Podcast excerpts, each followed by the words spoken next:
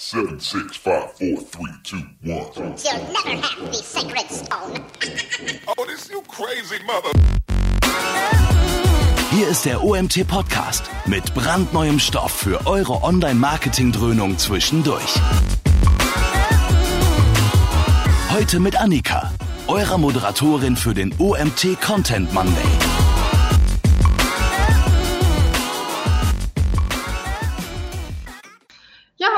Zusammen, herzlich willkommen zu unserem heutigen Webinar. Schön, dass ihr dabei seid. Heute zum Thema kooperatives ähm, Content Marketing mit Andreas Schlücke von Blue Fusion. Ja, ich vertrete heute Mario äh, beim Moderieren und ähm, genau, wir ähm, bekommen häufig die Frage gestellt, ob es die Aufzeichnung im Nachgang äh, zur Verfügung gibt. Die bekommt ihr. Ähm, allerdings müsst ihr euch dafür im OMT Club anmelden. Das könnt ihr aber kostenfrei tun. Wenn ihr das Webinar im Nachgang nochmal abrufen möchtet, zum Beispiel, schaut einfach mal vorbei unter omt.de slash club. Da könnt ihr euch kostenfrei anmelden. Und ähm, ansonsten, ja, wenn ihr Fragen habt im Laufe des Webinars, dann nutzt doch einfach hier die Chat-Funktion. Ich bekomme dann die Fragen angezeigt, wir sammeln die dann am Ende und stellen die dann einfach ähm, gesammelt, würde ich vorschlagen. Genau. Damit würde ich das Wort an dich übergeben. Schön, dass das heute geklappt hat mit dem Webinar, Andreas. Genau. Legen wir los. Alles klar, ja, danke Annika. Ähm, genau, ich stelle mich einmal kurz vor. Mein Name ist Andreas Schülke, für alle, die mich noch nicht zufällig kennen aus der SEO-Szene, Content-Marketing-Szene. Ähm, Head of Content Marketing bei der Agentur Blue Fusion. Ähm, genau, wenn ihr irgendwelche Fragen noch habt, die wir jetzt im Laufe des Webinars auch nicht klären können, könnt ihr mir auch gerne eine Mail schreiben oder mir bei Twitter schreiben. Die Kontaktdaten seht ihr hier. Ähm, findet ihr aber auch nochmal auf der ähm, allerletzten Folie der Präsentation. Ja, Blue Fusion Germany, wir sind äh, eine ja, mittelgroße bis kleine Online-Marketing-Agentur im schönen Emstetten im Münsterland. Uns gibt es inzwischen seit 15 Jahren, also die Agentur an sich. Ich bin seit fast sechs Jahren jetzt schon dabei und ähm, genau, wir sind jetzt aktuell so um die 25 Mitarbeiter, ähm, Tendenz immer so mäßig steigend.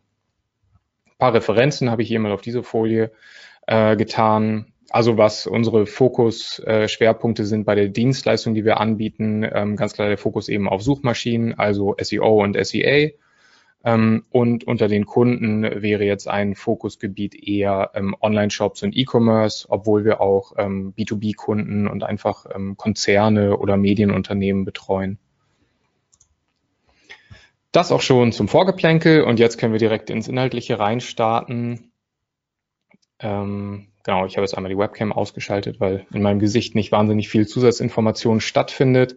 Können wir zum Schluss bei den Fragen ja wieder ähm, einschalten. Zum Ablauf zur Agenda heute vielleicht. Ich werde so ähm, 30 bis 40 Minuten brauchen ungefähr, um hier durch die Präsentation durchzugehen, euch einmal vorzustellen, was ist kooperatives Content Marketing überhaupt. Äh, am Schluss schauen wir uns auch noch ein paar Beispiele an wo das schon umgesetzt wurde und ähm, zumindest bei den Beispielen, die ähm, wir selbst begleitet haben, ähm, darf ich auch, euch auch sagen, wie gut das funktioniert hat. Äh, und im Anschluss haben wir auf jeden Fall mindestens noch eine Viertelstunde, um dann die letzten Fragen zu klären. Ähm, wie Annika ja schon gesagt hat, schreibt ihr einfach in dieses Fragenfenster von GoToWebinar ähm, in dieser Seitenleiste oder in dem Tool, wo auch immer das auf eurem Bildschirm jetzt gerade ist, rein und dann klären wir alle Fragen am Ende.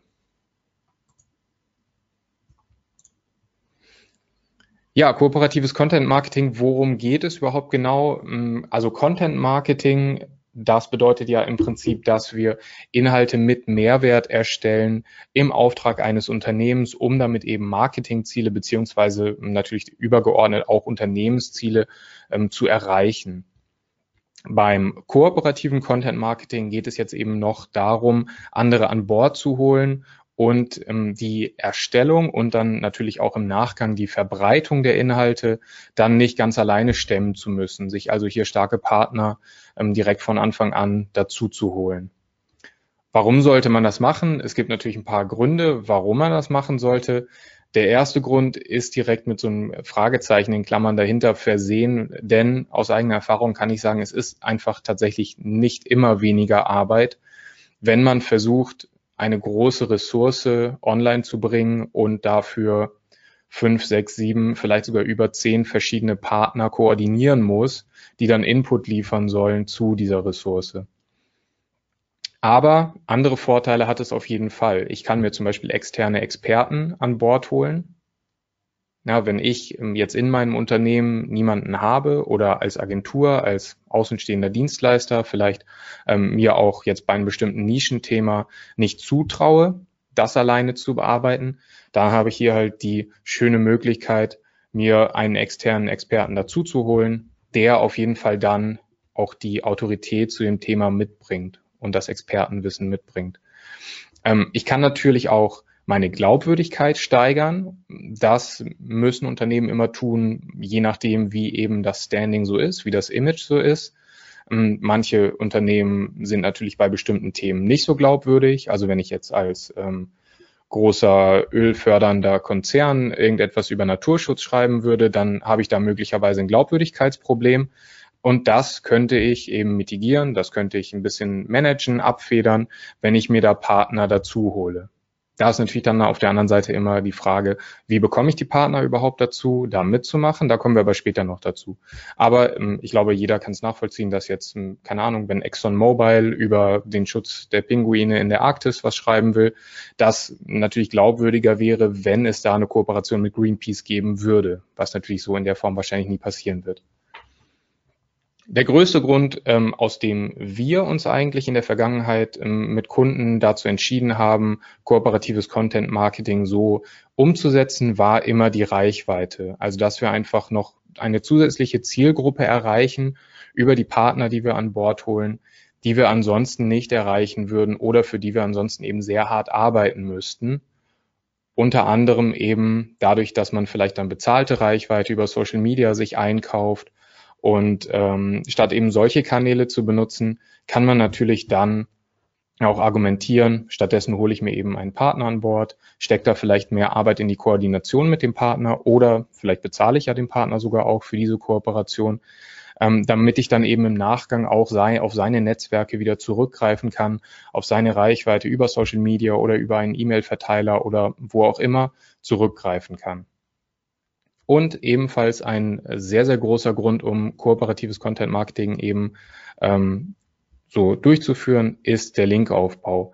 Also wenn wir aus mit der Suchmaschinenoptimierer Brille da drauf schauen und sagen, wir machen Content Marketing natürlich nicht zuletzt auch, um starke Links aufzubauen, die wir ansonsten mit unserer E-Commerce Website oder mit unserer Konzern Internetpräsentation so nicht bekommen könnten, sondern wir haben extra einen redaktionellen Bereich aufgebaut, ähm, wo wir nützliche Inhalte bereitstellen.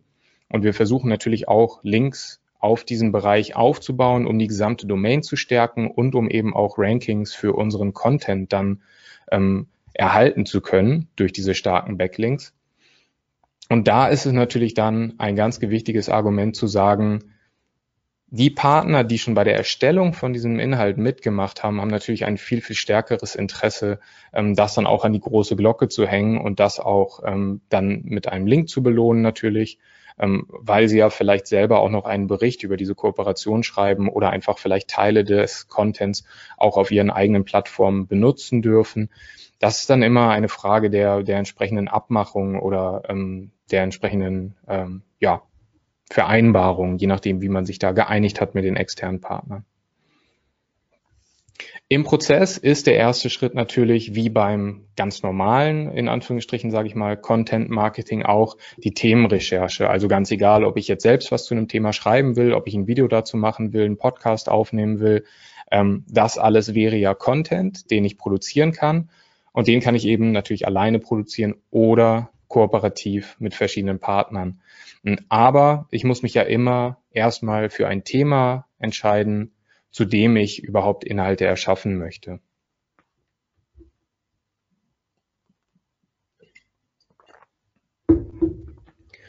Und ähm, ja, ich weiß nicht, wie es euch geht, aber für mich gibt es nichts Schlimmeres als Arbeit irgendwo reinzustecken und dann zu merken, dass das schon mal jemand gemacht hat.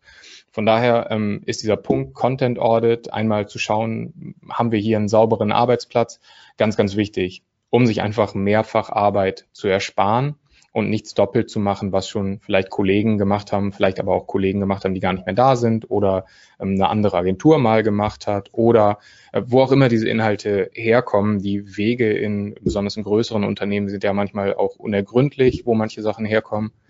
Ähm, daher ist es natürlich ganz schön, wenn man, bevor Themen recherchiert werden, einmal schaut, was gibt es denn schon und ähm, ja, welchen, welchen Stellenwert hat das eigentlich, was es schon gibt zu einem bestimmten Thema.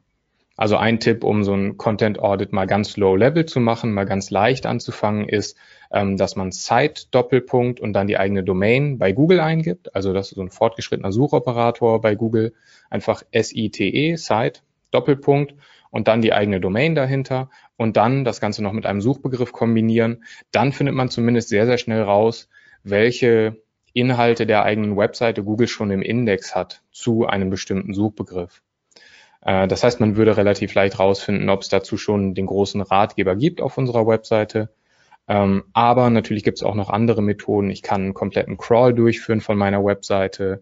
Ähm, in vielen Fällen wird es auch wahrscheinlich möglich sein, das Content Management System zu durchsuchen ähm, oder vielleicht sogar Offline-Ressourcen zu durchsuchen. Das kommt immer so ein bisschen darauf an, wie eben der Content gemanagt wird im Unternehmen, wie der Name schon sagt.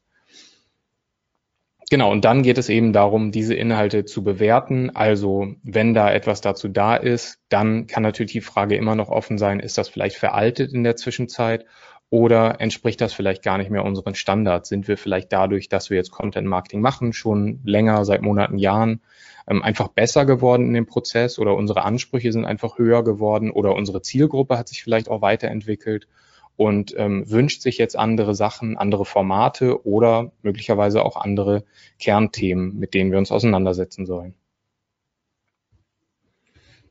Ganz wichtig für den Schritt dann des Content Seeding im Nachgang, also wie viele Menschen kann ich denn mit den Inhalten erreichen, die ich erstellt habe, ähm, finde ich immer diese Content Pyramide, dass wir sagen, eigentlich das, was wir brauchen für das Content Seeding und fürs Content Marketing, um Erfolge zu erzielen, allgemein auch, ähm, das sind die Hero Contents, also großartige, herausragende Inhalte, die für breite Aufmerksamkeit sorgen können. Ja, man sieht hier an diese Pyramidendarstellung, finde ich halt ganz schön, das ist jetzt nicht der, in den meisten Fällen zumindest, ähm, ist jetzt nicht der größte Teil der Inhalte, die produziert werden, aber es ist auf jeden Fall der Teil, wo ähm, die meiste Arbeit drin steckt. Und das Ganze sitzt eben auf dem Hub-Content, wovon es mehr gibt was dann regelmäßig veröffentlichte Inhalte wäre, die an den Interessen der Zielgruppen ausgerichtet sind.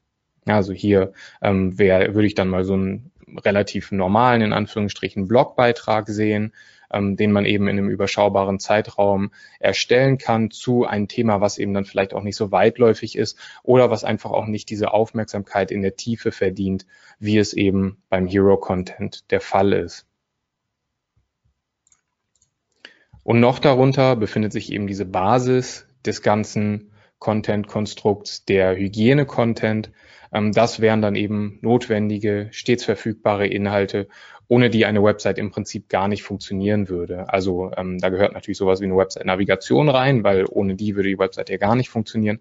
Aber auch eben so Standardinhalte wie Rubrikentexte, Produktbeschreibungen, ähm, ein Impressum, eine Über uns Seite etc. Ja, und um jetzt solche Ideen für Hero-Content zu finden, ähm, kann man dann letztendlich, wenn man den Content Audit gemacht hat und eben eine Lücke auch gefunden hat zu einem bestimmten Thema, dann in die Keyword-Recherche gehen oder mit verschiedenen anderen Tools auch noch ähm, Themen recherchieren. Das Offensichtlichste ist natürlich, ähm, dass ähm, der Google Ads Keyword Planner also das Tool von Google selbst, wo natürlich der große Vorteil ist, wenn man dort einen Suchbegriff reinsteckt, dass man von Google auch mit mehr oder weniger genauen Suchvolumina versorgt wird. Also man kann da sehr gut priorisieren dann ähm, und den einzelnen Themen eine Rangordnung eben zuweisen, ähm, indem man eben schaut, wonach wird denn häufiger gesucht.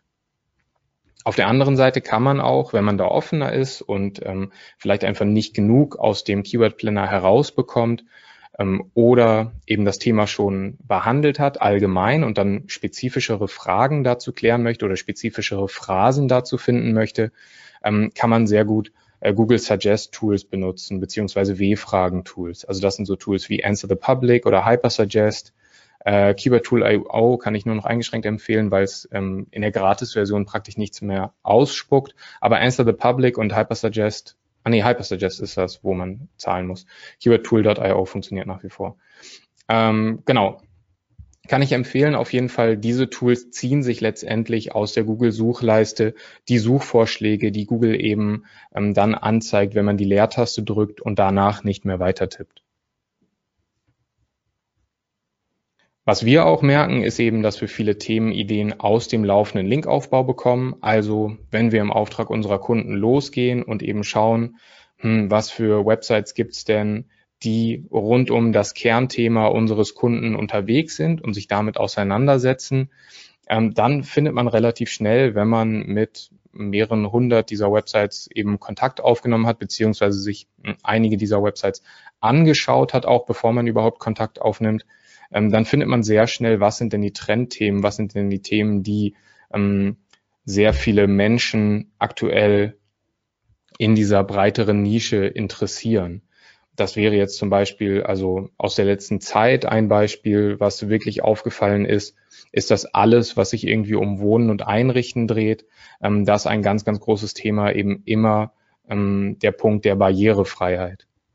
Also ganz gleich, ob es jetzt um äh, die Küchenplanung, die Badezimmerplanung, die Einrichtung eines Wohnzimmers ähm, oder die, dieses neue Terrassen, die neue Terrassentür oder Terrassenfenster geht.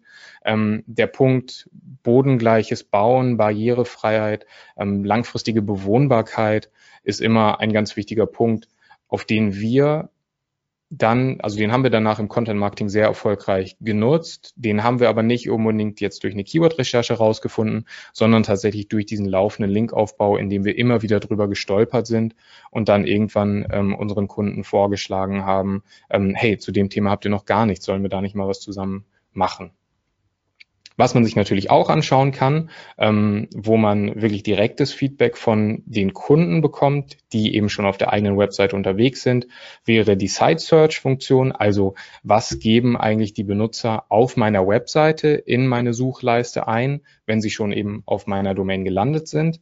Ähm, das kann natürlich zum einen so ein bisschen auf ähm, Usability-Probleme hindeuten, wenn die Nutzer natürlich ähm, einen bestimmten Punkt äh, eingeben, zu dem ich eigentlich eine Rubrik habe oder zu dem ich eigentlich einen sehr, sehr guten ähm, FAQ-Bereich habe oder eine Frage eingeben, die ich eben in meinem letzten Blogbeitrag beantworte, dann kann es natürlich darauf hindeuten, dass die Navigation meiner Seite einfach nicht gut genug funktioniert. Auf der anderen Seite werden da auch immer wieder ganz interessante Fragen oder ganz interessante Themen und ähm, Kernbegriffe eingegeben, zu denen ich möglicherweise noch gar keine Inhalte auf meiner Webseite habe. Und das kann immer ein Punkt sein, ähm, wo man sich diesen Input natürlich abgreifen kann und dann eben schauen kann, was davon kann ich sinnvoll umsetzen in Inhalte, die auch dann fürs Content Seeding funktionieren können, also Inhalte, die ich eben auch wirklich in Hero Content verwandeln kann. Zum anderen gibt es natürlich auch noch direkte Kundenfragen, also Kunden, die bei mir anrufen, Kunden, die mir eine E-Mail schreiben und nicht direkt jetzt ein kommerzielles Interesse haben, sondern vielleicht mit einer Frage erstmal um die Ecke kommen. Ähm, da sollte man natürlich auch immer sehr aufmerksam sein und ähm, ja vielleicht darüber so eine ähm, Liste führen ähm, oder immer mal wieder das weitergeben an das ähm, an die Online-Redaktion, ähm, die man vielleicht im Haus hat oder die eben bei der Agentur sitzt. Und genauso direkten Kontakt zu den Kunden haben natürlich die Kollegen aus der Sales-Abteilung, aus dem Außendienst, aus, ähm, ja, wie auch immer man das eben nennt bei sich im Haus. Ähm, die Kollegen aus der Geschäftsentwicklung, vielleicht noch so eine Vokabel, die dafür häufig benutzt wird. Ähm, also diejenigen, die im Prinzip rausgehen und sehr proaktiv versuchen, ähm, meine Waren, meine Dienstleistungen an den Mann oder die Frau zu bringen. Ähm, denn diese Kollegen haben ja direkt den Finger ähm, auf dem Puls der Kunden eigentlich und wissen in der Regel sehr gut, welche Fragen da unter den Nägeln brennen. Ähm, deswegen kann es auch wirklich helfen, da interne Silos mal aufzubrechen und einfach rüberzugehen in die andere Abteilung und mal nachzufragen, ähm, wenn man jetzt gerade fürs Content Marketing keine akuten Themenideen mehr auf dem Zettel hat.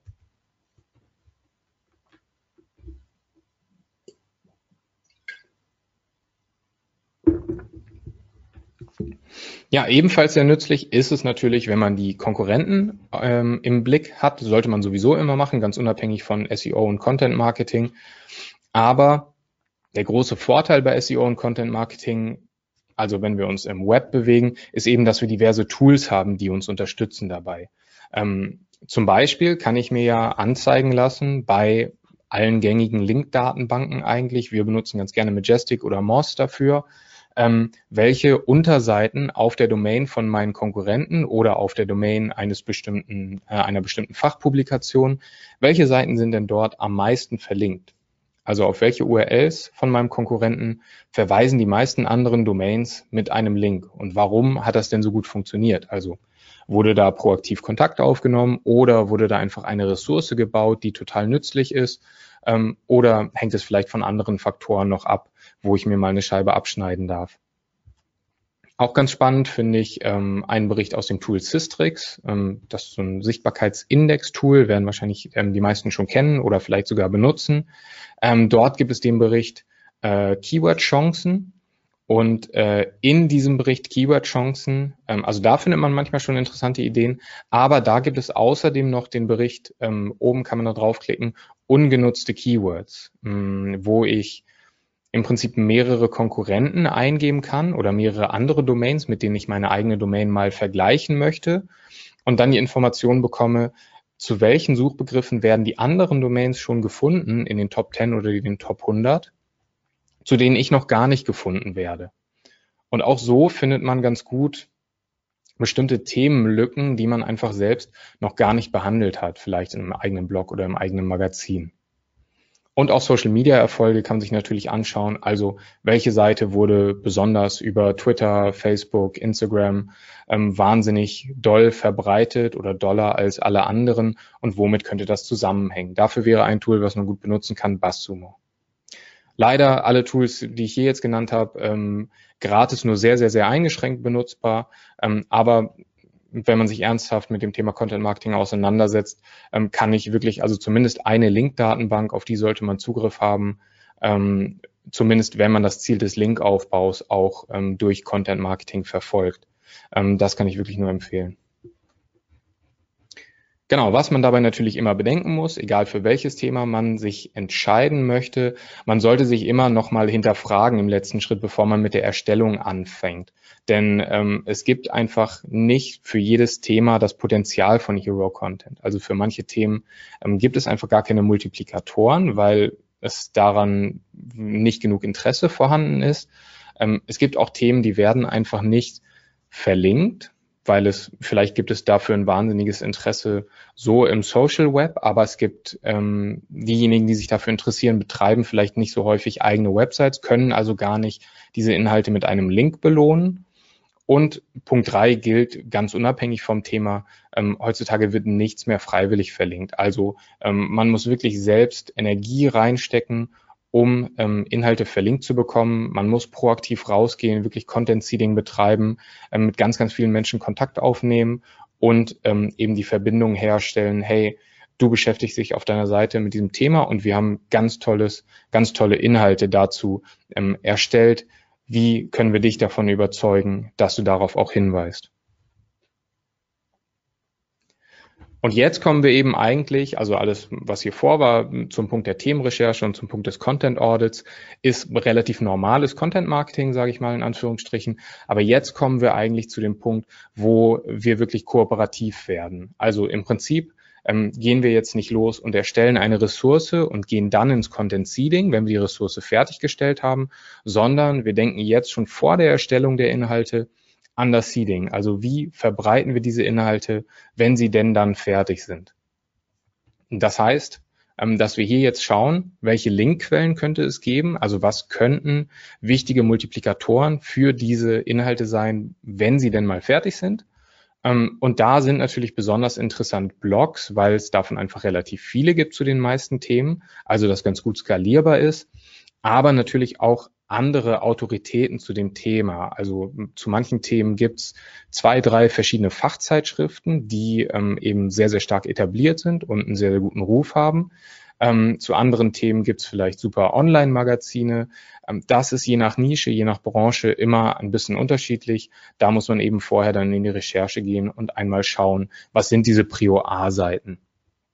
Verschiedene Ideen, was auf jeden Fall häufig Prio A-Seiten sind, sind natürlich bestehende Kontakte aus den Public Relations, also Journalisten, die in meinem Presseverteiler sind, die in der Vergangenheit schon häufig über mein Unternehmen berichtet haben.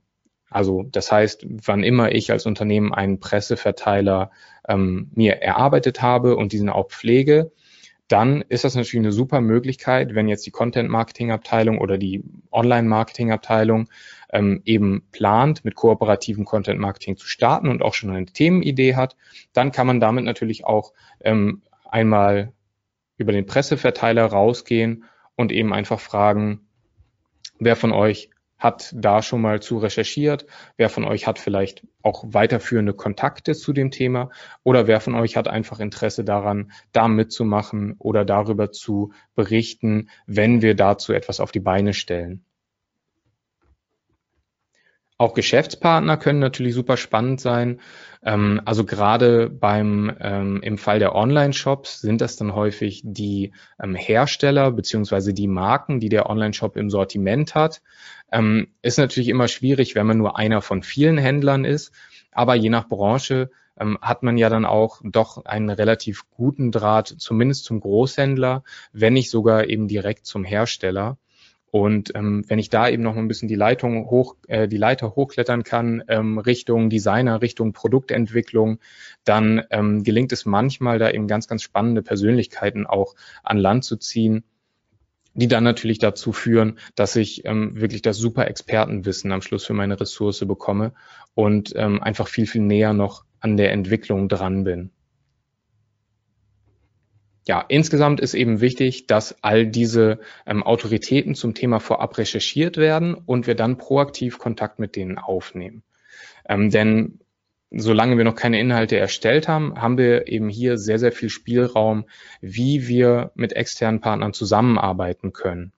Das heißt, wir können natürlich, ähm, wenn der Partner vielleicht gar nichts beisteuern kann, aber trotzdem das Thema interessant findet ähm, und für uns auch wichtig wäre als Multiplikator, ähm, können wir natürlich überlegen, da einfach eine Exklusivität anzubieten. Also wenn jetzt das größte Fachmedium aus der, aus der Branche sagt, super interessant, aber wir haben jetzt hier niemanden, der euch da bei der Erstellung helfen könnte oder so, dann könnte man immer noch natürlich sagen, okay, macht nichts, wir kümmern uns drum, ähm, würdet ihr darüber berichten, wenn wir euch irgendwas exklusiv geben?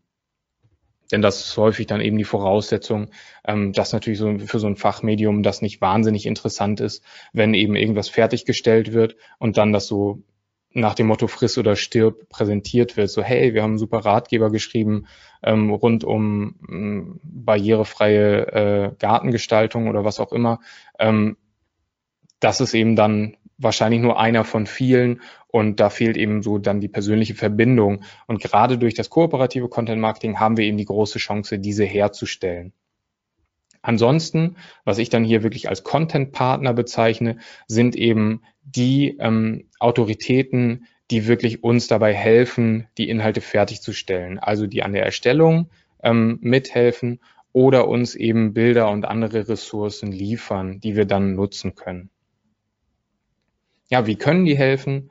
Ähm, zum einen habe ich gerade schon gesagt, können sie eben Bilder liefern oder vielleicht sogar äh, Videosnippets oder Videos, ähm, wenn dieses Format eben ähm, für euch relevant ist. Und ähm, insgesamt sehen wir auf jeden Fall den Trend, dass das Format Video eben immer mehr wird. Ähm, aber auch sowas wie ähm, ein Interview führen.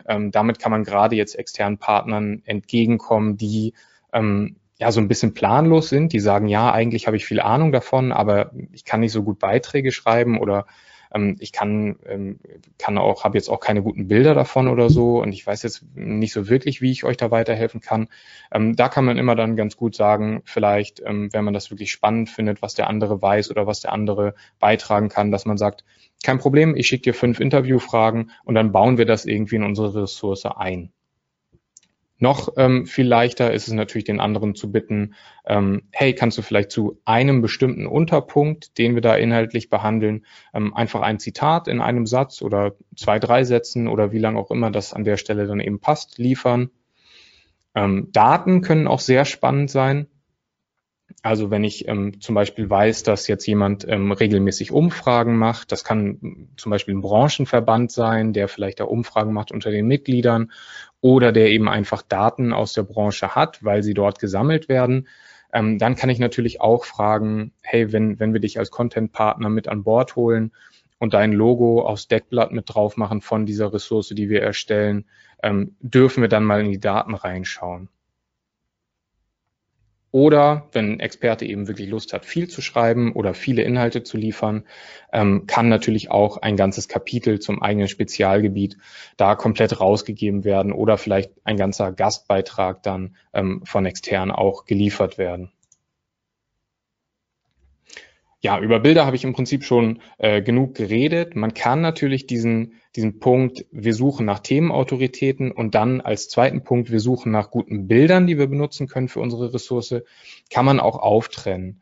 Ähm, gerade für unsere Kunden, viele Online-Shops haben eben das Problem, sie haben im Prinzip nur die Bilder von den Herstellern, also nur Produktbilder, die manchmal so mäßig geeignet sind, um redaktionellen Content zu erstellen und die eben dann letztendlich auch nicht immer für alle Zwecke benutzt werden dürfen. Also die beispielsweise auf der eigenen Webseite natürlich dann freigegeben sind für die Nutzung. Aber wie sieht das mit Social Media aus? Da wird es dann schon immer wieder ein bisschen kritisch. Ähm, deswegen ist es natürlich dann manchmal der gegebene Anlass, um mal wirklich in die Bildrecherche zu gehen und zu schauen, wo finden wir gute Bilder, mit wem können wir da Kontakt aufnehmen. Und dann ist es natürlich auch der logische Schritt, wenn die Ressource fertig ist, wenn das veröffentlicht ist, ähm, sollte man sowieso machen, gehört einfach zum guten Ton. Aber auch im Sinne des Content Seeding kann ich natürlich da ähm, die, die Bildquelle einfach darauf hinweisen, hey, vielen Dank, dass wir deine Bilder nutzen dürfen. Hier ist das Ergebnis übrigens und wenn du magst, wir freuen uns sehr, wenn du es über Social Media teilst oder vielleicht sogar ähm, einen eigenen Blogbeitrag dazu schreiben willst, dass das jetzt online ist und dass auch deine Website-Betreiber da natürlich gerne mal reinschauen können. Deine Website-Besucher meine ich, sorry.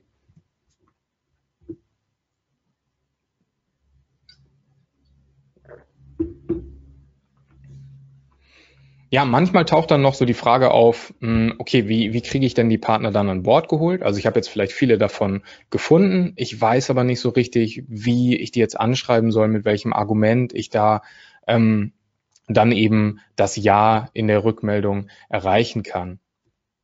Also der erste Punkt, ähm, dass sie natürlich dann von der eigenen Reichweite profitieren, die wir über unser Blog, über unsere Netzwerke anbieten das ist so ein zweischneidiges Schwert, weil ähm, klar, für jetzt Unternehmen, die einen großen Namen haben, funktioniert das manchmal, auch eben wegen des positiven Images.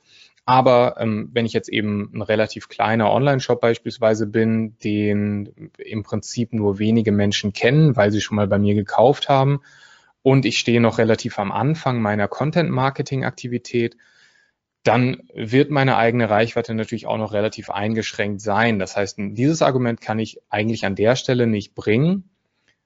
Aber es wird mit der Zeit eben immer leichter. Wenn ich natürlich mehr Power in das Content Marketing reinstelle, mehr Erfolge erziele, mehr Besucher auf meine, meinen redaktionellen Bereich der Webseite locke, dann wird dieses, dieses Argument der eigenen Reichweite, um Partner an Bord zu holen, auch immer mächtiger.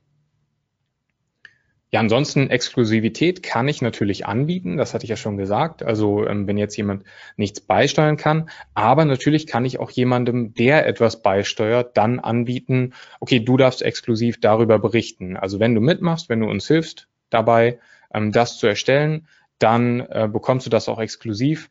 Ähm, muss man ja nicht dauerhaft machen. Also man kann ja auch sagen, ähm, du bekommst es nicht für immer exklusiv, aber du bekommst es zumindest einen Monat vor allen anderen Travel-Blogs zum Beispiel. Also gerade in so einer Branche, wo es eben ähm, viel Konkurrenz auch unter den Bloggern gibt, ähm, was jetzt eben so bei den Reiseblogs wäre, die es natürlich wie Sand am Meer gibt.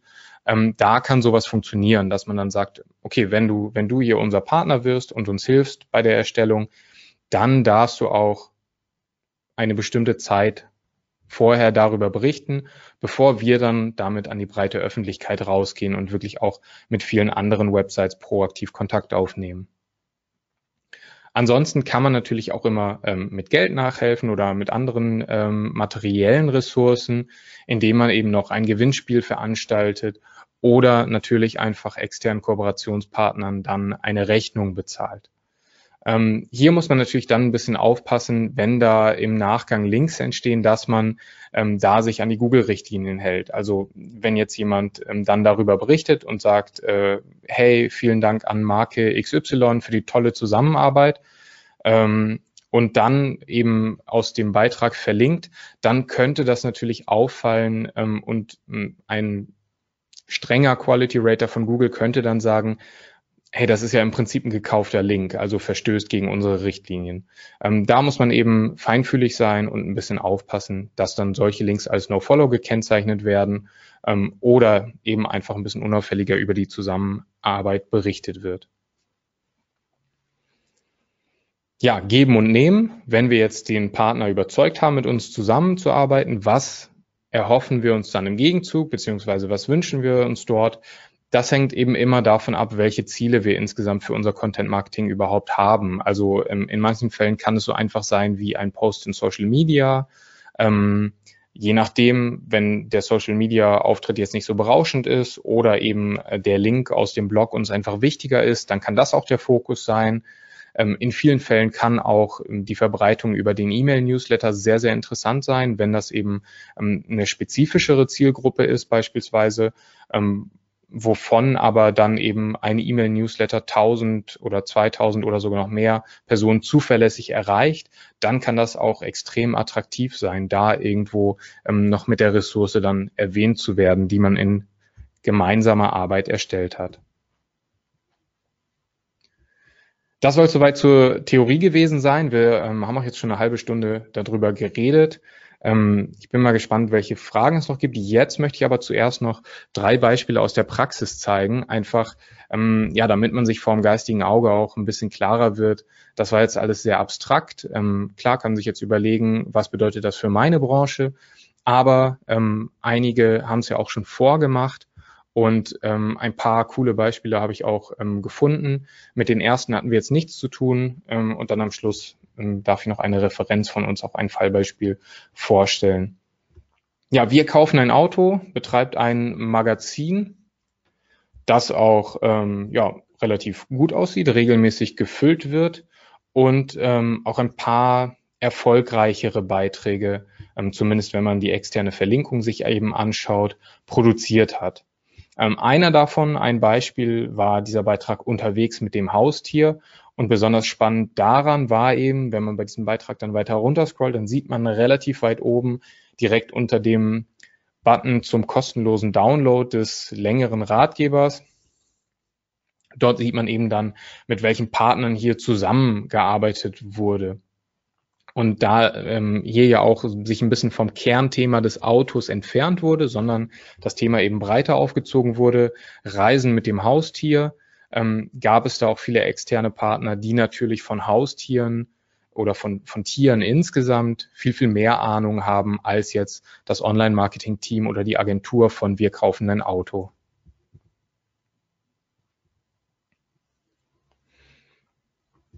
Ja, hat auch, ähm, muss man sagen, bei Wir kaufen ein Auto ist eben eine der meist verlinkten URLs und das hängt natürlich unter anderem damit zusammen, dass auch teilweise diese Partner von dieser Aktion auf den Ratgeber dann letztendlich wieder mit einem Link hingewiesen haben. Zweites Beispiel relativ ähnlich. Es geht auch wieder um Autos, obwohl es natürlich jetzt um ähm, eine Webseite aus einer ganz anderen Branche geht, also finanzen.de, ähm, wo man ähm, ja, Versicherungen vergleichen kann, auch verschiedene ähm, Kreditanbieter vergleichen kann. Aber die haben sich einmal mit dem Thema Kfz-Versicherung ähm, auseinandergesetzt, beziehungsweise natürlich ähm, bieten die auch einen Kfz-Versicherungsvergleich auf finanzen.de an. Ähm, aber sie haben sich dann in diesem Ratgeber hier, den ich als Beispiel rausgesucht habe, mit dem Thema Autounfall auseinandergesetzt. Ja, und da ist ähm, unter anderem, dass dieses Logo, man erkennt es hoffentlich einigermaßen, unten in der Mitte mit diesem Hirschgeweih ähm, der ähm, Deutsche Jägerverbund zum Beispiel wurde da als Partner an Bord geholt, neben ganz vielen anderen spannenden Partnern natürlich. Ähm, aber wenn jetzt ähm, also Dekra und ähm, andere Versicherungen kann man natürlich noch nachvollziehen, dass Finanzen.de die gerne an Bord holt, denn das sind ja letztendlich ähm, auch Kunden von Finanzen.de, beziehungsweise Finanzen.de ist als Versicherungsmakler Kunde von diesen Versicherungen. Ähm, aber es wurde eben auch der Allgemeine Deutsche Fahrradclub ähm, an Bord geholt, der Bund der Versicherten, ähm, Motor Talk, eben ein großer äh, großes redaktionelles Medium rund um Autos und eben der Deutsche Jägerverein an Bord geholt, die alle dann mit einem inhaltlichen Teil auch ähm, beisteuern. Ähm, gerade der Deutsche Jägerverbund finde ich ganz spannend, hat hier natürlich das Interesse ähm, bei Wildunfällen ist es tatsächlich so, dass man eben nicht nur die Polizei anrufen muss, sondern auch den Jäger. Man darf ja auf keinen Fall das Tier ähm, in den Kofferraum packen und mitnehmen. Das wäre Wilderei und man macht sich dadurch strafbar. Ähm, das heißt, der Verband der Jäger hat tatsächlich hier ähm, ein, ein großes Interesse daran aufzuklären, ähm, damit eben nicht ständig der falsche Jäger mitten in der Nacht angerufen wird, weil ähm, ein Wildschwein überfahren wurde, das aber ihn in dem Fall gar nicht zu interessieren hat.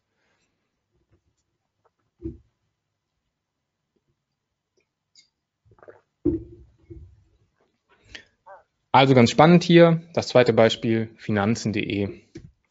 Jetzt aber weg von Autos, hin zum Essen. Wir sind noch nicht ganz äh, auf dem Weg zum Abendessen, aber in ein paar Stunden kann man schon mal darüber nachdenken. Miam.at ist ähm, das österreichische Pendant zu ähm, Lieferheld, Pizza.de, ähm, Delivery Hero, ähm, nee, Lieferando, was nicht alles gibt. Also die ganzen Lieferdienst Portale im Prinzip. Und ähm, Yam.at hat ein, äh, eine ganz spannende Ressource gebaut, diesen ähm, Curry Atlas. Also wenn Sie äh, wenn ihr einfach mal googeln wollt, äh, Curry Atlas Miam.at, dann ähm, findet ihr das. Das ist eben interaktiv. Also man kann diese Pfeile nach oben, unten, rechts, links tatsächlich anklicken und dann soll man theoretisch eben bei dem Curry landen, was perfekt zu den eigenen Vorlieben passt. Also wer es jetzt ähm, besonders scharf und sämig mag, klickt sich eben dann nach oben rechts durch und landet dann bei dem Curry, was perfekt zu den eigenen Vorlieben passt. Jetzt hat Miam.at uns äh, gefragt und hat eben gesagt, ähm, hey, wir wollen da was machen, aber wir wollen, wir wissen, dass es bei Foodblogs nicht klappt, wenn wir einfach jetzt losgehen und sagen, schaut mal, wir haben Curry Atlas gebaut. Ähm, auch wenn das wirklich ein ganz, ganz cooler, ähm, interaktiver, ähm, ja, Rechner nicht, aber cooles interaktives Tool ist eigentlich, um zum richtigen Curry zu kommen. Das reicht in dem Fall einfach nicht, weil ähm, die Foodblocks eben wahnsinnig verwöhnt sind und wissen, dass sie ähm, wirklich die Hand aufhalten können und deswegen haben wir uns überlegt, ein bisschen was anderes zu machen und haben dann zusammen mit Yam eine Blogparade veranstaltet und eben geschaut, wie können wir möglichst viele, am besten österreichische Blogs eben dafür begeistern, ähm, an dieser Blogparade mitzumachen und dann eben in dem Zug auch ähm, vielleicht in einem Nebensatz noch auf den Curry Atlas zu verweisen, ähm, den, den es eben online gibt und den möglichst viele Leute finden sollen Theoretisch, um dann natürlich irgendwann noch Curry über Yam zu bestellen, aber muss nicht unbedingt sein. Erstmal den äh, Curry Atlas eben streuen.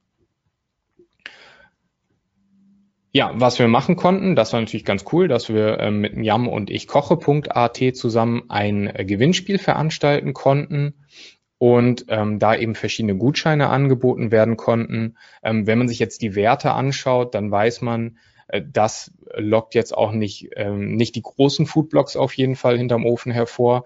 Ähm, aber es ist auf jeden Fall ein Argument ja auch für diese Blogs, um mal was Interaktives mal wieder mit den eigenen Lesern zu veranstalten. In einigen Fällen ist es natürlich trotzdem so gewesen, dass für diese ähm, Kooperation dann eine Aufwandsentschädigung eben bezahlt wurde an das Blog. Hier sieht man so ein paar ähm, äh, oder alle Beiträge, die mitgemacht haben bei dieser Blogparade. Und dann konnten eben die Leser von dem Yam-Blog abstimmen, welches Curry-Rezept ihnen am besten gefällt. Und dementsprechend wurden dann die Preise verteilt. Ähm, dann gab es noch einen Blogbeitrag, eben sieht man hier, ähm, wo dann die Gewinner gekürt wurden. Ähm, und dann ähm, gab es eben den Gewinnern nochmal die Chance, ähm, eben diese, diese Preise dann auch zu verteilen, vielleicht mit einem weiteren Blogbeitrag wo dann auch nochmal ähm, mit einem kleinen Dank auf Miam hingewiesen wurde. Also das auf jeden Fall ähm, eine sehr ähm, coole Erfahrung, sehr gute Erfahrung gewesen. Weil gerade bei der schwierigen Zielgruppe der Foodblogger eben ähm, da die Frage offen war, okay, wie kommen wir an die ran, ohne jetzt dafür ein riesiges Budget vorzusehen und ähm, jeden Blogger im Prinzip quasi zu bestechen, über Yam irgendwie zu berichten, ähm, sondern einfach mal was Cooles zu machen, wo die Blogger auch mit dem eigenen Input, mit dem eigenen Expertenwissen mitmachen können und eben ihr eigenes Curry-Rezept vorstellen können, was vielleicht im Curry-Atlas fehlt. Ähm, also das war tatsächlich auch ein ein großer Punkt, den wir direkt in unserem ersten Anschreiben untergebracht haben, dass wir eben gesagt haben, Miam hat hier was gebaut, aber der eigentliche Experte rund um das Thema Curry bist du, lieber Foodblogger oder lieber Foodbloggerin. Ähm, und hilf uns doch bitte durch deinen Input. Wäre super, super wertvoll, wenn ähm, du mit deinem Rezept an der Blogparade mitmachst. Ähm, ist natürlich auch so ein bisschen Ego-Pinseln noch, ähm, aber das ist eben auch noch ein positiver Nebeneffekt, den man durch diese kooperative Content-Marketing eben ausnutzen kann. Genau, wer mag, ähm, kann sich auch die komplette Fallstudie dann noch mit konkreten Zahlen runterladen. Ähm, die äh, findet ihr unter dem äh, Kurslink blue.link slash coop, K-O-O-P. Und äh, genau, da könnt ihr euch einfach die, die Fallstudie als PDF runterladen. Und weil ähm, das mit dem Curry Atlas so gut geklappt hat, durften wir sogar dann noch ein zweites Projekt mit Miam zusammen machen. Das war der ähm, Pizza U-Bahn Plan. Ähm, auch coole, coole Idee und sehr ähm, schön vom Design umgesetzt, wie ich finde. Ähm, alle Pizzerien oder die besten Pizzerien, äh, die man eben beim Yam finden kann, aus Wien, wurden hier einmal ähm, auf so einem U-Bahn-Plan ähm, abgetragen. Und dann ähm, durften wir eben losgehen und im Prinzip ähm, mit den Bloggern zusammen da mal Testbestellungen eben umsetzen und dann durften die Blogger im Prinzip diese Pizzerien nochmal bewerten und dann die, die Gewinnerpizzeria, also was ist die beste Pizza Wiens, küren. Und auch hier natürlich dann ähm, das Argument, das schmeichelhafte Argument ähm, für die Blogger, du bist Teil der Jury, du darfst mitentscheiden, welches die beste Pizza in Wien ist. Ähm, und Natürlich ähm, kannst du auch dann noch einen Gutschein für Pizza vielleicht verlosen für deine Leserinnen und Leser. Genau, das soweit zu den Beispielen. Wenn wir jetzt nochmal zurückdenken an das Inhaltliche, ähm, was wir vorher gemacht haben, vielleicht mit, der, mit den praktischen Beispielen dann im Hinterkopf, ähm, habe ich nochmal hier einen kleinen Zeitplan zusammengestellt. Also als erstes müssen wir natürlich ein Thema recherchieren, genau wie immer beim Content Marketing. Wir müssen ja über irgendwas schreiben oder eine Ressource zu irgendetwas bauen. Und ab da, wenn wir das Thema dann im Kopf haben, können wir schon Websites recherchieren, die zu diesem Thema passen, die dazu schon mal was geschrieben haben oder die, ähm, wo wir einfach wissen, die haben Ahnung davon oder die haben ein relevantes Netzwerk dazu. Mit diesen Prio A-Seiten sollten wir dann vor der Erstellung der Inhalte auch schon Kontakt aufnehmen und erst danach mit der Produktion der Inhalte anfangen. Dann müssen wir eben natürlich auf die externen Inhalte warten, beziehungsweise dann auch die Erstellung und die Abwicklung der externen äh, Content äh, Production noch steuern. Und dann erst im fünften Schritt können wir das alles prüfen, redigieren, zusammenfügen. Wenn uns hier dann noch Bilder fehlen, wie gesagt, können wir losgehen und auch ähm, noch nach Bildpartnern suchen, nach Bildquellen suchen.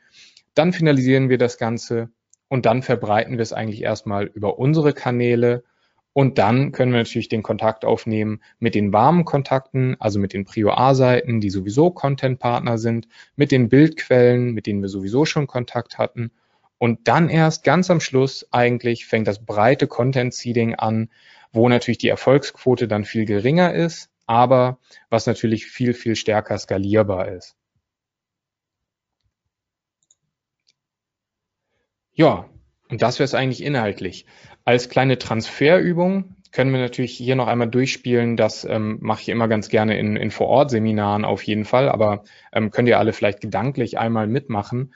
Ähm, einfach um so das, was, was ihr vielleicht jetzt hier ähm, gelernt habt, inhaltlich mitgenommen habt, dann auch in die Praxis übertragen zu können. Also was ähm, können wir denn morgen tun, wenn äh, die Chefin oder der Chef fragt, mach doch mal kooperatives Content Marketing für uns. Du hast gestern jetzt hier eine Stunde investiert, hast dieses Webinar bei dem Schülke mitgemacht. Ähm, was machst du denn jetzt beim kooperativen Content Marketing? Und ähm, eine Methode, die ich ganz schön finde, ist diese ähm, hier Viertelkreis-Methode oder auch Fadenkreuz-Methode. Ähm, also was ist denn das Ziel? das wäre erstmal die erste Rückfrage, wenn jetzt ähm, von oben eben die Anforderung kommt, mach kooperatives Content Marketing, muss ich mir erstmal bewusst sein, mit welchem Ziel mache ich das denn überhaupt? Und wenn ich das Ziel kenne, dann weiß ich ja vielleicht auch schon oder kann von vornherein sehen, was da Hindernisse auf dem Weg zum Ziel sind. Und wenn ich so ein Hindernis direkt schon vom geistigen Auge sehe, dann sollte ich mir natürlich überlegen, was ist denn der erste Schritt, um dieses Hindernis zu überwinden? Also es geht so ein bisschen, ist auch so ein bisschen eine Motivationsübung vielleicht. Ähm, ich sehe schon, da gibt es Probleme, aber statt direkt die Flinte ins Korn zu ähm, werfen, überlegen wir uns schon mal, was könnten Hindernisse sein und wie kann ich diese überwinden und eben, wo brauche ich vielleicht auch Unterstützung, wo brauche ich Hilfe. Ja, finde ich auf jeden Fall immer eine ganz gute Übung. Ähm, Mache ich häufiger für mich, um ähm, nach solchem inhaltlichen Input eben dann auch zu schauen, wie schaffe ich jetzt den Transfer in meinen Arbeitsalltag oder wie schaffe ich vielleicht die Übertragung ähm, von dem, was in einer Branche funktioniert hat, auf die Branche von einem anderen Kunden beispielsweise. Ja, und das wäre es inhaltlich. Ich bin gespannt, wie viele Themen jetzt noch offen geblieben sind. So, ich komme mal wieder dazu. Erstmal vielen, vielen Dank natürlich. Es sind einige Fragen eingegangen, die möchte ich euch natürlich auch nicht vorenthalten. Ich schau mal gerade und gehe die von oben nach unten mal durch. Und mhm. zwar, hast du vielleicht zwei bis drei Beispiele für typischen Hero-Content? Mm, also im Prinzip mm, sind die Beispiele, die ich dann aus der Praxis gezeigt habe, schon ganz gut gewesen dafür. Also das von Finanzen.de ist wirklich ein super Beispiel für Hero Content, weil es einfach 20, 30 Seiten, ich weiß nicht mehr genau wie lang, aber ein riesiger PDF-Ratgeber ist, ähm, wo man eben sagen muss, da wurde einfach so viel Arbeit reingesteckt und das Thema, wie verhalte ich mich nach einem Autounfall, betrifft auch natürlich so viele Menschen, ähm, mhm. dass man ganz klar sagen muss, das ist Hero Content auf jeden Fall. Ansonsten das, was Miam gemacht hat, natürlich eigentlich auch. Ähm, beim Yam ist es jetzt, kann man sich vielleicht nicht so viel abgucken bei der Themenrecherche, weil sie sich relativ wenig von ihrem Kernthema eigentlich entfernt haben. Aber gerade Finanzen.de und äh, wir kaufen ein Auto, ähm, ja auch sehr spannend, dass sie einfach mit diesem, also vom, vom Auto kaufen eigentlich komplett weggegangen sind. Also klar kann man vielleicht sagen, hey, wenn du mit deinem Hund verreisen willst, dann kauf den Kombi. Aber es ist eigentlich relativ weit weg von diesem Ratgeber, ähm, was muss ich bedenken, wenn ich mit meinem Haustier verreisen möchte? Mhm. Ja, ich glaube, da kommt gleich auch nochmal eine Frage zu dem Thema, ähm, wie das ist, wenn ähm, ja die Themen nicht so ganz verwandt miteinander sind. Aber ich gehe jetzt mal einfach nach, nach der Reihenfolge. Und zwar lautet die nächste Frage, wie nimmst du Kontakt mit potenziellen Partnern auf? Persönlich, Telefonat oder E-Mail?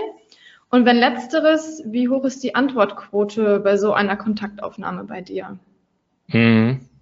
Äh, kommt immer ein bisschen drauf an. Also wenn ich jetzt ähm, mit irgendwelchen Behörden versuche zusammenzuarbeiten, würde ich vielleicht tatsächlich anrufen, einfach um die richtige E-Mail-Adresse rauszufinden.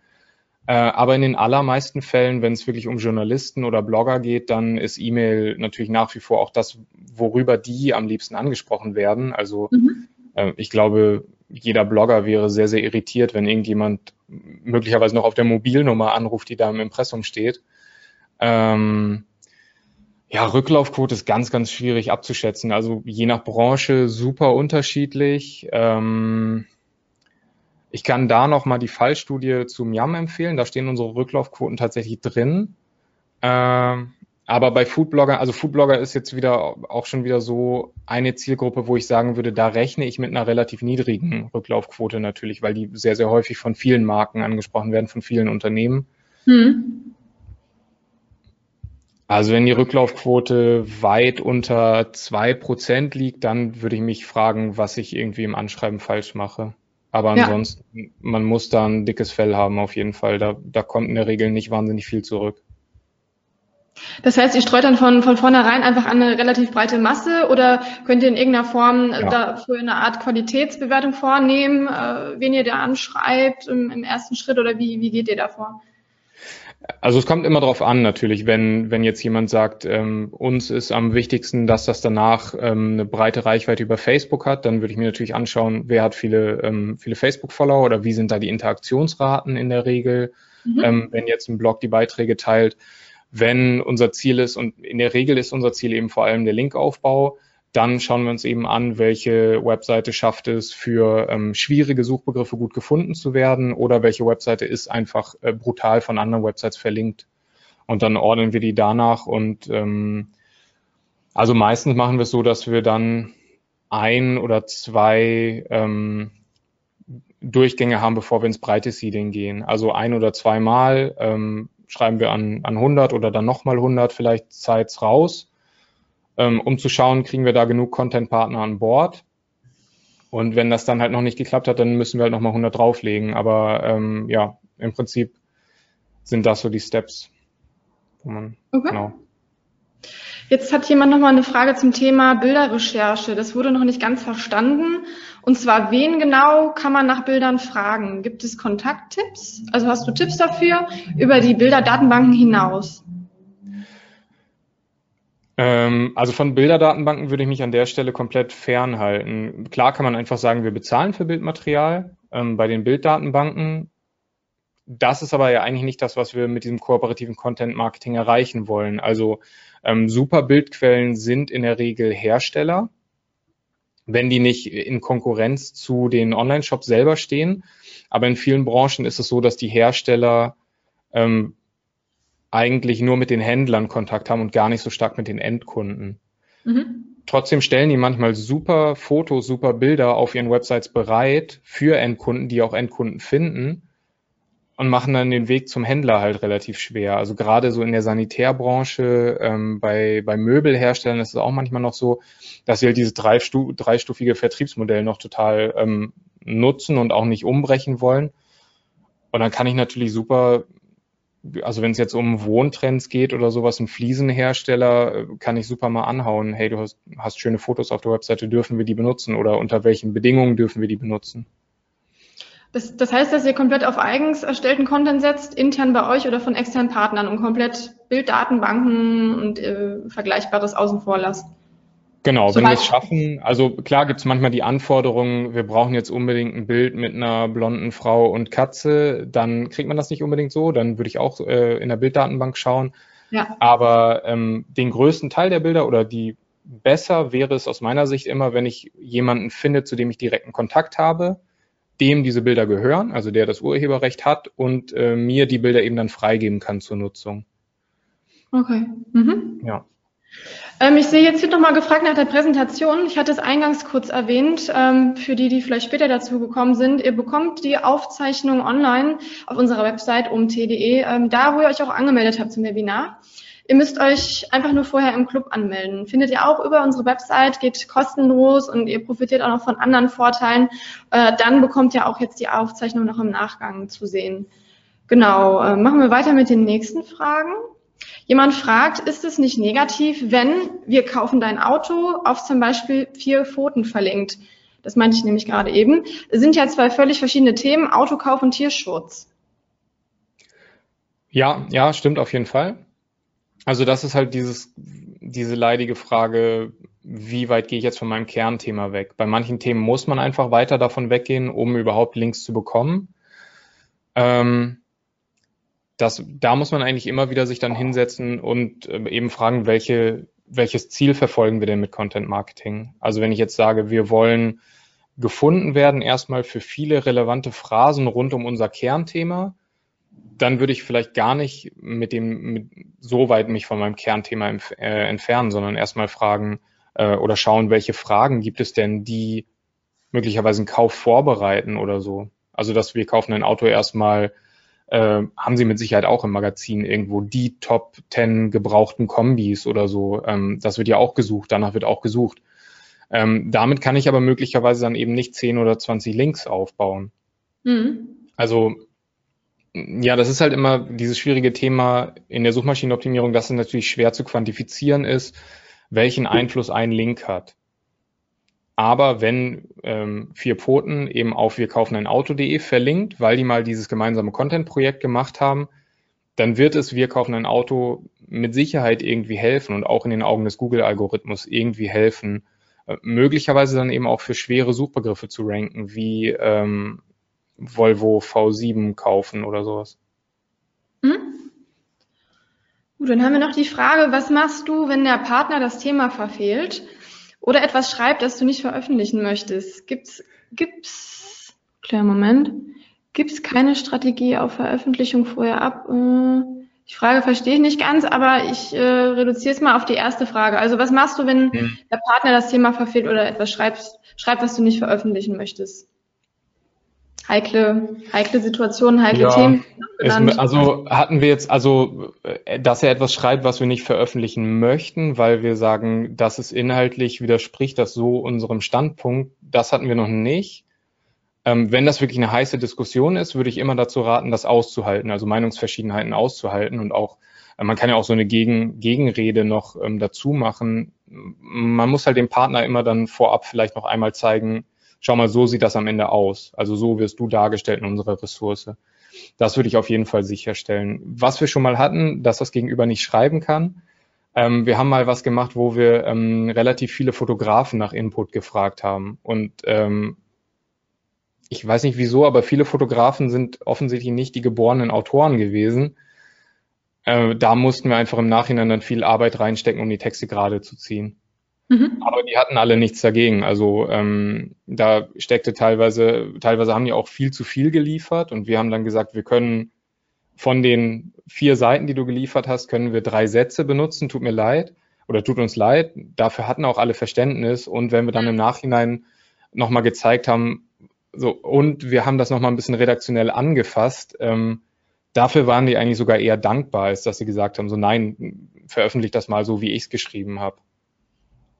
Also Manche haben auch von Anfang an gesagt, ich, ich kann nicht schreiben, ich liefere euch Stichpunkte oder so und dann haben wir das getextet. Ah, okay. Also einfach in die Diskussion gehen, einen Gegenvorschlag anbieten, sowas ja, in der Richtung. Auf jeden ähm, Fall. Also da, ähm, das, das ist aber, also vielleicht funktioniert das auch nicht für jeden, aber wir waren immer im Kontakt, gerade wenn wir, wenn wir schon so fast ein Jahr oder so ein Jein vom, vom Content-Partner hatten, dann sind wir denen auch immer extrem entgegengekommen. Also wir haben äh, uns dann nie, ähm, also wir haben nie gesagt, wir wollen das aber so und so haben, sondern es war immer klar, wir begegnen uns auf Augenhöhe. Ähm, wir wollen was von dir, du kannst aber dafür auch was von uns zurückhaben. Und da muss man eben sich dann irgendwo in der Mitte treffen. Mhm. Ich habe jetzt auch den zweiten Part verstanden. Da ging es nämlich um die Frage, ähm, ob du dann entsprechend keine Garantie auf Veröffentlichung gibst vorher bei heikleren Themen oder generell.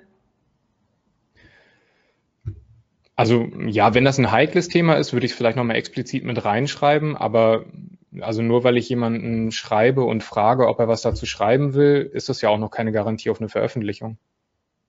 Also wird einfach per se nicht kommuniziert und somit auch keine Garantie gegeben. Also wenn ich ein heikles Thema habe und damit rechne, dass ich ein paar Sachen reinkriege, die ich nicht veröffentlichen will, dann würde ich es vielleicht nochmal explizit in die Mail ja. reinschreiben oder, mhm. ähm, oder halt noch einmal hin und her schreiben, ob das jetzt schlimm ist, wenn es nicht veröffentlicht wird oder so. Ja. Ja. Okay. Jetzt haben wir noch eine Frage, die geht in, ähm, in den Bereich Messbarkeit. Wie lässt sich der Erfolg solcher Kampagnen messen? Wie würdest du vorgehen, wenn du gute Experten in Aussicht hast, die aber online fast gar nicht präsent sind? Das sind jetzt zwei separate Fragen. Vielleicht fangen wir an mit dem Thema, wie lässt sich der Erfolg am besten bemessen? Ähm, ja, auch hier immer abhängig von den Zielen, die wir vorher definiert haben. Also bei, beim YAM waren es größtenteils einfach die Links, die wir aufgebaut haben tatsächlich. Dass wir gesagt haben, okay, so und so viele, also Menge X haben wir, ist jetzt bei Links auch nicht unbedingt ausschlaggebend. Ähm, aber wir haben so und so viele starke Links bekommen, die wir anders nicht bekommen hätten. Also für uns Erfolg. Ähm, Andererseits, man kann natürlich auch, wenn man jetzt Social Media eher in den Fokus stellt, ähm, da natürlich die Reichweite messen. Aber hängt immer alles davon ab. Also wenn ich sage, ich will ähm, vielleicht eine Ressource bauen, die gar nicht jetzt ähm, ja, die diese klassischen SEO oder Social Media Kennzahlen hat, sondern die einfach als, als Conversion-Bringer funktionieren soll, dann kann ich das ja wiederum auch messen. Also wie viele ähm, Anfragen, Leads ähm, oder tatsächlich Käufe sind dann über diese Ressource gekommen. Also Messbarkeit sehe ich, sehe ich kein großes Problem drin. Das Problem ist eher, dass häufig die Ziele gar nicht vorher definiert werden. Mm, was würdest du denn sagen, oder habt ihr einen gewissen Zeitraum, den ihr, den ihr vorgibt, wo ihr sagt, okay, um das bemessen zu können, je nach Ziel brauchen wir hier x Monate, halbes Jahr, Jahr, bis wir überhaupt eine Aussage treffen können? Ist es auch abhängig vom Ziel? Wie, wie geht ihr da vor? Mm, also es gibt Ziele, wo ich tatsächlich vielleicht mal ein Jahr warten würde oder so. Wenn ich jetzt sage, Ziel ist der Gesamttraffic des Magazinbereichs oder des Blogbereichs oder Ziel ist ähm, die Ranking-Entwicklung der gesamten Domain oder sowas. Das kann halt wirklich dauern, bis man da ähm, dann Einschläge vorfindet. Aber da würde ich auch immer dann sehr scharf hinterfragen nochmal, ob dafür jetzt das kooperative Content Marketing das richtige Instrument ist oder man nicht noch leichtere Hebel hat, die man einfach einsetzen kann. Mhm. Hast du da Beispiele dafür? Wie man das kombinieren kann mit äh, kurzfristigeren anderen Hebeln, die das, die das gut ergänzen können? Kommt immer wahnsinnig stark auf die Webseite an. Also bei uns Ja. ist es halt so, dass die meisten Kunden sowieso in einer Komplettbetreuung sind. Also wir machen einfach Suchmaschinenoptimierung insgesamt für die und dann ist ein Teil davon, wenn Links Thema sind, kann auch ein Teil davon das kooperative Content Marketing sein. Okay, verstehe. Mhm. Ja. Okay, gut, dann ähm, sind wir auch schon bei der letzten Frage angelangt, wenn ich es richtig sehe. Und zwar äh, lautet die, ist eine Seite mit unsere Partner generell wichtig, beziehungsweise ist es dann unbedingt notwendig, dass der Partner dann auch auf unsere Website verlinkt? Mm, Das kommt immer drauf an. Also in manchen Fällen, ähm, wir hatten zum Beispiel in der Vergangenheit so, dass, dass viele Bildquellen, die in dem Sinne ja auch Partner waren, äh, die haben wir relativ unauffällig, also ganz weit unten am Beitrag versteckt. Damit, damit waren manche einverstanden, manche nicht so einverstanden. Dafür wollten wir von denen im Gegenzug auch nicht unbedingt einen Link haben, weil uns das eigentlich, also für das konkrete Projekt war es uns wichtiger, die guten Bilder zu haben. Ähm, wenn ich aber jetzt halt sage, ähm, der Deutsche Jägerverein steht mit einem Zitat auch in meinem Ratgeber zu Kfz-Unfällen, dann fällt es mir auch nicht besonders schwer, da davon zu überzeugen, dass auch mit einem Link darauf hingewiesen wird. Also in der Regel würde ich schon sagen, also je, je prominenter natürlich die Partner dargestellt werden, desto wichtiger wäre es mir auch, dass ich im Gegenzug was von denen bekomme. Mhm. Ja, weil also umsonst Werbung mache ich ja auch als Unternehmen. Das Content Marketing macht jetzt nicht so gerne für jemanden. Mhm. Gut, dann würde ich sagen, ich hoffe, eure Fragen wurden alle beantwortet. Ansonsten seht ihr ja auch noch ähm, Andreas Kontaktdaten, wie ihr ihn im Nachgang noch erreichen könnt. Ähm, Genau, wenn gerne wenn einfach schreiben. Fragen einfallen oder eure Frage gefühlt irgendwie nicht ausreichend beantwortet wurde. Genau. Ansonsten vielen, vielen Dank. Ich ähm, weise gerne auch nochmal darauf hin, wir haben noch ein paar weitere Webinare die Woche. Wenn ihr Lust habt, schaut doch einfach mal vorbei, was wir noch an Themen haben. Morgen haben wir schon das nächste zum Thema Fotopsychologie fürs Web ab 15 Uhr. Wie gesagt, schaut einfach mal vorbei, dann sehen wir uns vielleicht nochmal oder ähm, den Mario, der ja in der Regel die Webinare moderiert. Und ansonsten wünsche ich euch eine gute Restwoche, einen zweiten, schönen zweiten Advent, wenn er dann kommt. Und ähm, ja, genau. Andreas, hast du noch was, was du, was du loswerden möchtest? Mm, Ja, viel Spaß beim Content Marketing. Wenn ihr es umsetzt, äh, ich drücke die Daumen. Sonst, wenn ihr Fragen habt, Hilfe braucht, ähm, schreibt mich einfach an, nehmt Kontakt mit mir auf.